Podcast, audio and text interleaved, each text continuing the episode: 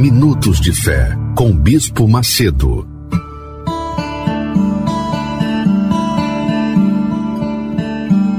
Fé não é sentimento. Fé é uma atitude. Fé é uma prática. Quando a pessoa tem fé, ela abre mão da sua própria vida, de depender dos outros e de si mesma, para depender exclusivamente de Deus. Isso é que é entrega. Se você não fez isso ainda, é claro que você não vai receber o Espírito Santo.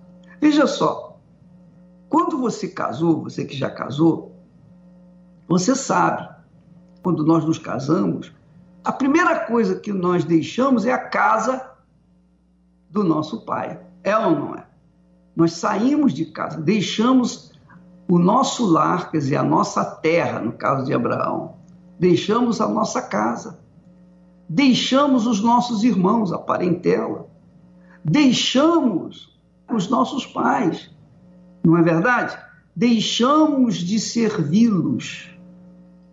Quando eu era solteiro, eu servia a minha mãe e o meu pai. Eu os servia.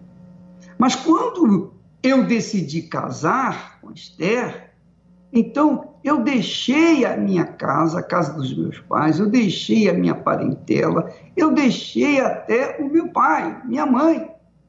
Deixei de servi-los e passei a viver em função da Esther, quer dizer, servindo-a. A minha vida começou a viver em função dela, quer dizer, eu passei a servi-la. Eu casei com ela. Mas para casar com ela, eu tinha que deixar tudo para trás. Eu tinha que deixar toda a minha vida, todos os meus projetos pessoais, meus sonhos pessoais, tudo eu tinha que deixar para trás para me unir com ela. E vice-versa.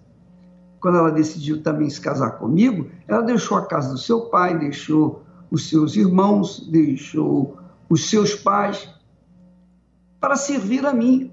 Até então ela servia aos seus pais, aos seus irmãos, à sua casa.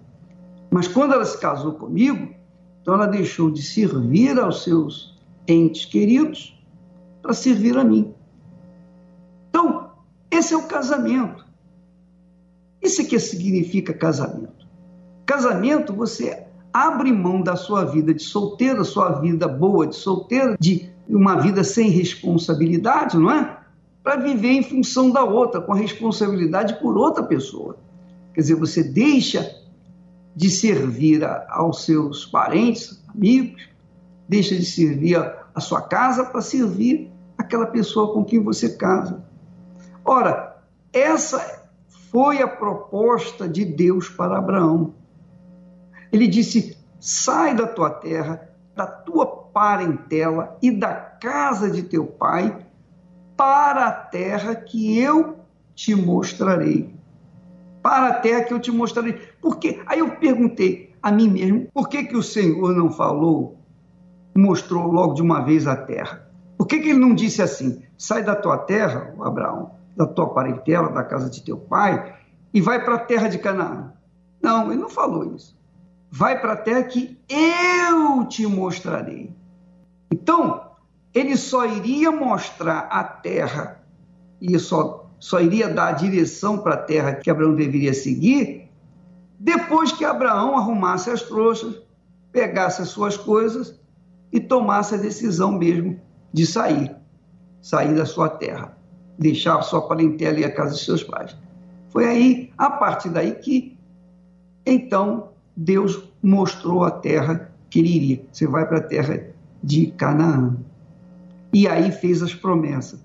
Fez sete promessas para Abraão.